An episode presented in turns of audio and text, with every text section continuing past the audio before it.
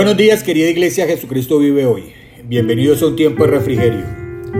Recibo hoy una píldora sobre eutanasia espiritual. El libro de Primera de Reyes capítulo 19 versículo 4 dice, Entonces Elías caminó todo el día por el desierto, se sentó debajo de un arbusto y con ganas de morirse dijo, Ya basta Señor, déjame morirme que no soy mejor que mis antepasados.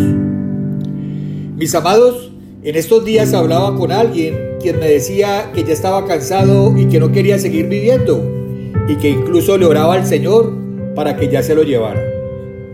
Conociendo su estado de enfermedad por la que atraviesa, entiendo que su alma tenga reacciones y le haga sentir que todo está perdido, que quiera abandonar o que no lo puede hacer. Muchos están deprimidos por una enfermedad o por problemas en su matrimonio o por desiertos económicos.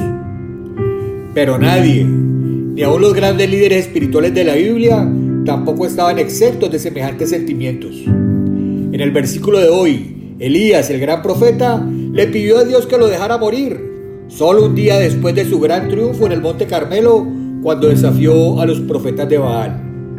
Nadie está exento de sentirse así. Es importante darnos cuenta de que los sentimientos depresivos no son un pecado, sino un síntoma. La forma en que respondemos a la depresión puede ser pecaminosa, pero la emoción misma no lo es. Estos sentimientos son como una luz de advertencia en un vehículo. La forma de apagar la luz de advertencia no es destruyéndola, sino encontrando el problema. Cuando nos sentimos mal, algo profundo dentro está usualmente mal. Así que tenemos que ponerle cuidado primeramente a nuestro cuerpo. Dice la escritura que entonces él, Elías, se recostó bajo el árbol y se quedó dormido. De repente un ángel le tocó y le dijo, levántate y come. El remedio de Dios involucra descanso, alimentación y relajación. Nunca debemos olvidar el papel que juegan nuestros cuerpos en nuestras emociones. Algunas personas, de modo consistente, se descuidan físicamente. Pídele al Espíritu Santo que te fortalezca. Levántate de la cama, salite del sarcófago, como le decimos a nuestras hijas cuando no quieren salir de su cuarto. Alístate, así te quedes en la casa. Si estás enfermo o enferma, pues ve al médico.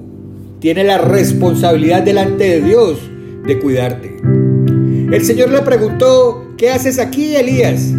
Y Elías aprovechó y se desahogó con Dios y derramó sus sentimientos internos. Dios le permitió a Elías ventilar sus frustraciones sin condenarlo o criticarlo. Sin importar lo mal que nuestras circunstancias parezcan, nunca debemos dejar de comunicarnos con Dios.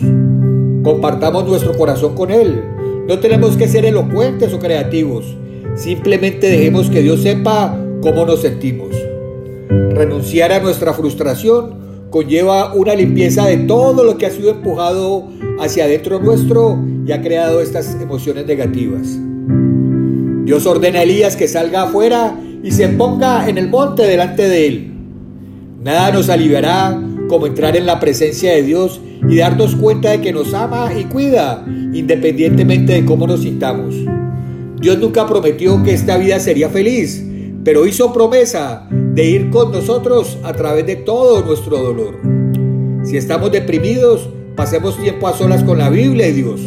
A medida que leamos, permitamos que Dios nos hable y nos ame. No hay mejor para nuestra alma que la comunicación y la comunión con Dios. Dios le dio a Elías una nueva misión de ir al desierto de Damasco y ungir a Hazael, rey de Siria. La forma más rápida para derrotar los sentimientos negativos es dejar de ahogarse en la autocompasión. Volvamos nuestros ojos fuera de nosotros mismos y empecemos a buscar en las necesidades de los demás. Cuando nos entregamos a los demás, Dios se manifiesta a nosotros. Levantémonos y caminemos en el propósito que Dios colocó sobre nuestra vida. Mientras haya propósito, hay motivos y tiempo para vivir. Al salir de allí, se encontró a Eliseo, hijo de Zafat. Todos necesitamos verdaderos amigos. No luchemos contra la depresión solos. Busquemos a alguien que nos brinde apoyo y aliento. Nuestro cónyuge, nuestro pastor, nuestros padres, un amigo, alguien que nos ayude a ver las circunstancias como son, no como las percibimos. La vida que tenemos es para vivirla y para vivirla de la mejor manera hasta el último segundo que Dios nos la regale. antes de partir a su presencia. Que tu vida misma cada día le dé honra y gloria a Dios. Reflexiona en esto. Muchas veces tenemos que continuar por el bien del futuro.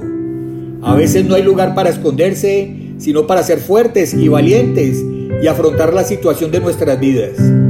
Cuando perseveramos, al final somos fuertes, completos y sin carencia de nada. Mi amado, mi amada, el Señor te bendiga y te guarde. El Señor haga resplandecer su rostro sobre ti y tenga de ti misericordia.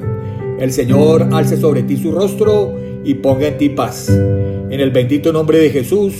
Amén. Un abrazo grande y con amor en Cristo Jesús. Yo sigo orando, yo sigo creyendo. Cali para Cristo, Colombia para Cristo. Chao, chao.